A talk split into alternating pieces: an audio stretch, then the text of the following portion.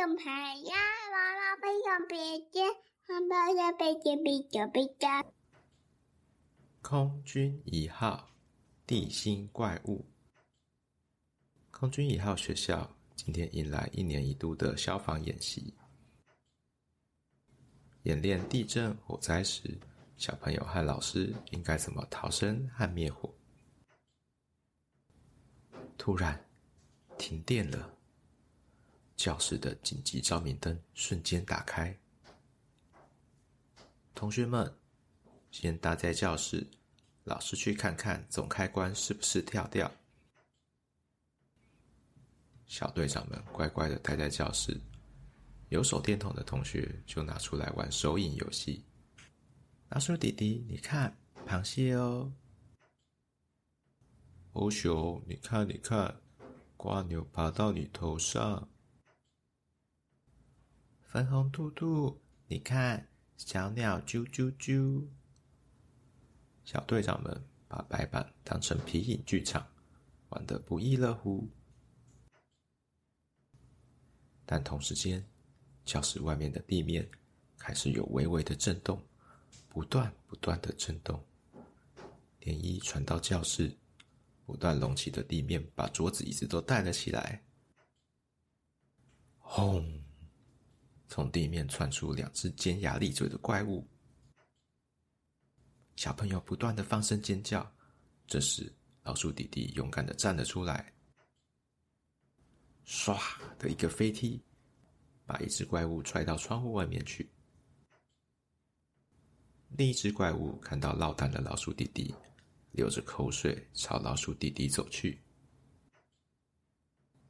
说时迟，那时快，企鹅小队长用他壮硕的身体，像个打篮球的中锋似的，将怪物撞出窗外。从位于三楼的教室望出去。因为停电的关系，没有办法确定怪物是不是已经坠落身亡。这时，老师匆匆忙忙的从教室前门跑进来：“同学们，发生什么事了？我听到你们在尖叫。”“啊，老师，后面，后面！”小朋友们尖叫。三楼窗户外啊，一个黑影从外面想跳进教室。当怪物还在空中的时候，老师不疾不徐的拿出一个小盒子，上面有一颗精巧的红宝石。接下来的一切都像慢动作一般，怪物的口水以自由落体的速度快滴落地板。老师转头。小朋友们尖叫，有的遮起眼睛，不敢看老师被吃下去的惨样。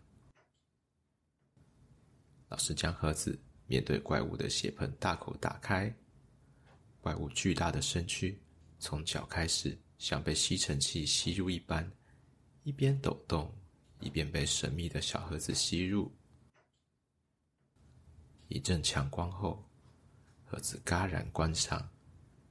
密封处冒出一缕青烟。